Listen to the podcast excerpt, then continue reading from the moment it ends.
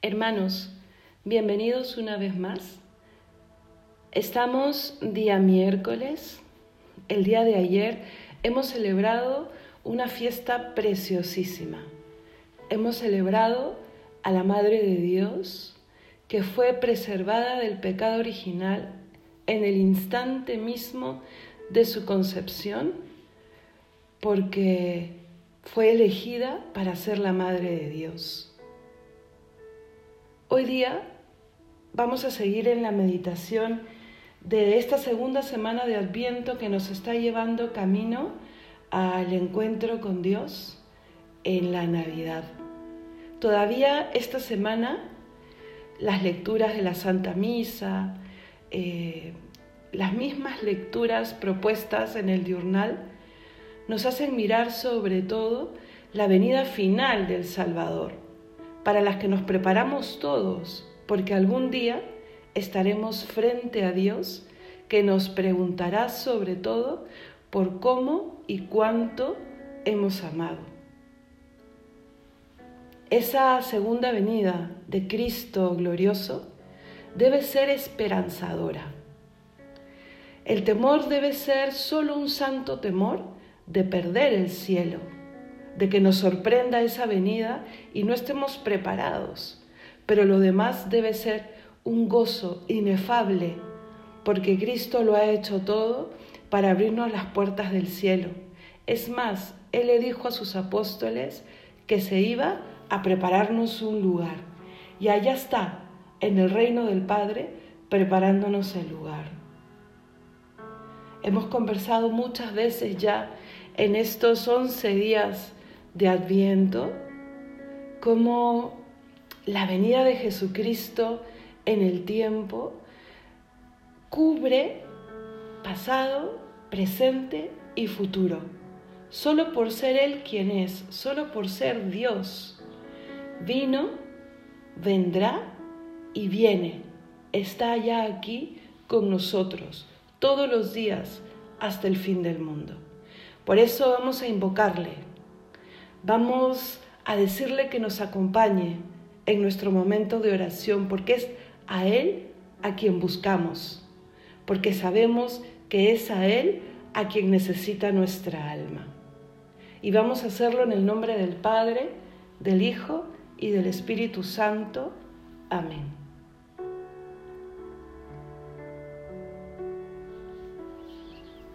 En esta mañana Señor, queremos que nos ayudes a aquietar nuestra alma. ¿Cómo rezaba San José, el esposo de tu madre, agradeciéndole a Yahvé la bendición del silencio?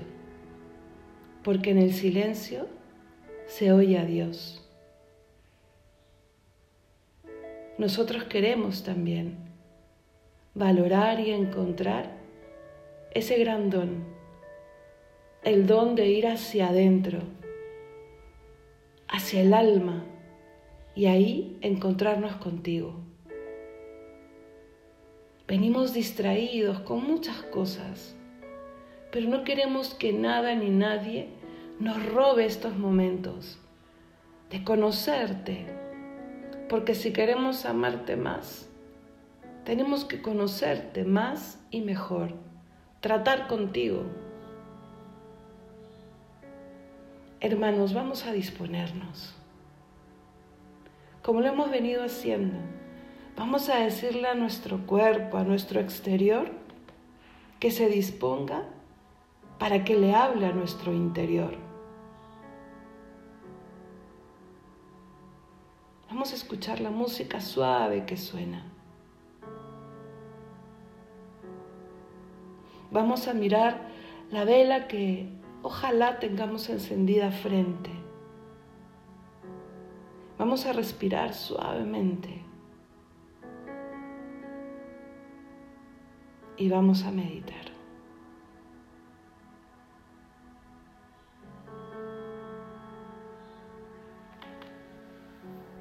Esta semana en la que la iglesia nos invita a celebrar dos fiestas de la Santísima Virgen, la Inmaculada el día de ayer y el 12 la Virgen de Guadalupe.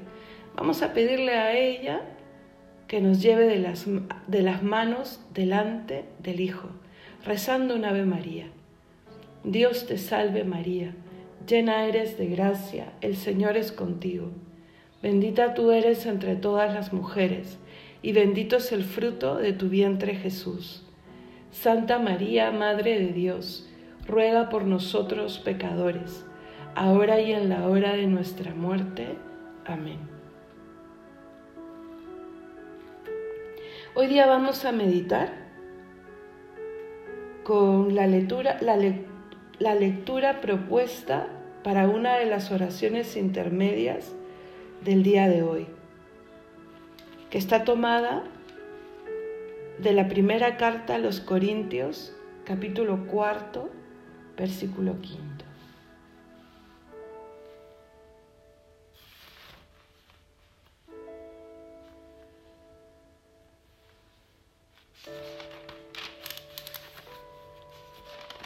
Y dice,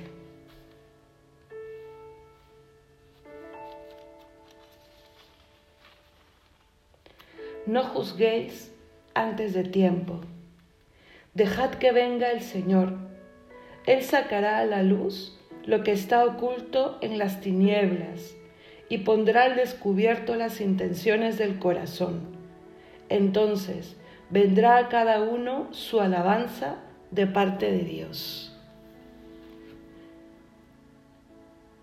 No juzgar. No es fácil, Señor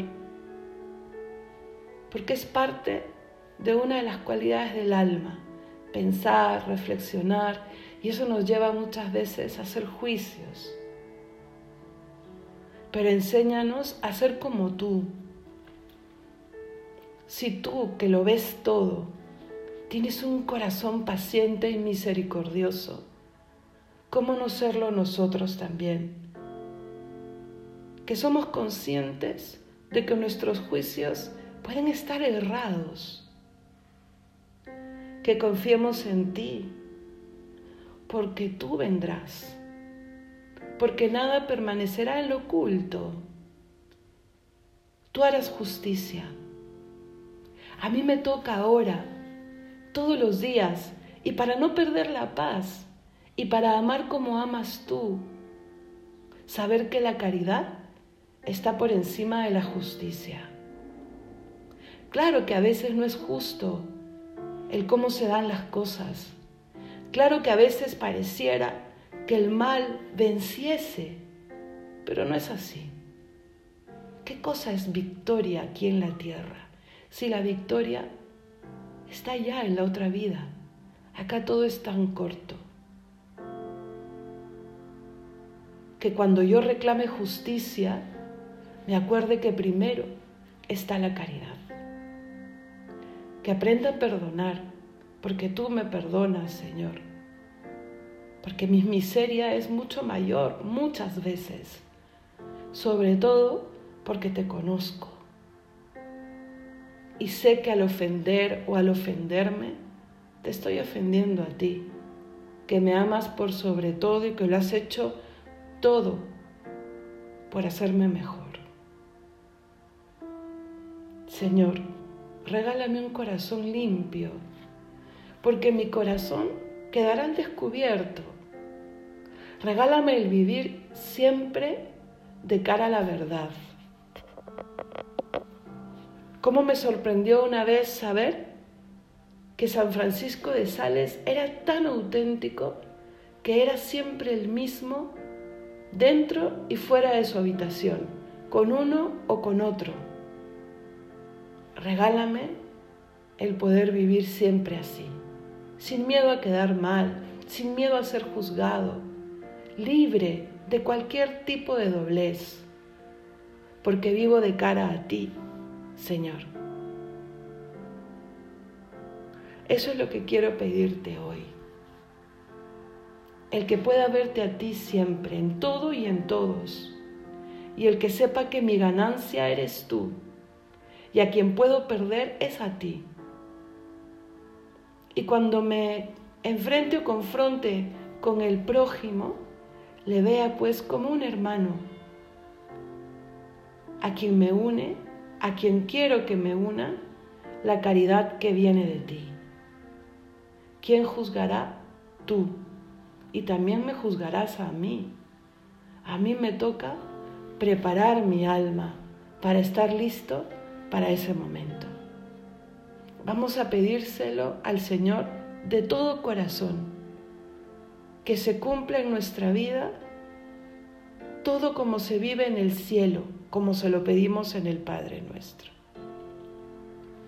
Padre nuestro que estás en el cielo, santificado sea tu nombre, venga a nosotros tu reino, hágase tu voluntad en la tierra como en el cielo. Danos hoy nuestro pan de cada día, perdona nuestras ofensas, como también nosotros perdonamos a los que nos ofenden. No nos dejes caer en la tentación y líbranos del mal. Amén. Antes de dejarles en su momentito privado de oración, solo recordarles que estamos trabajando esta semana en ponerle mucha fuerza y con mucho ahínco al orden de nuestra casa interior, a limpiarla y a, limpiarla y a ordenarla. Hoy, en concreto, perdona, ten la voluntad de reconciliarte con aquella persona que te hizo daño y con paciencia, porque a veces lo que uno experimenta es que nos falta esa parte emocional del perdón, sí, pero por lo menos ten la parte racional del perdón.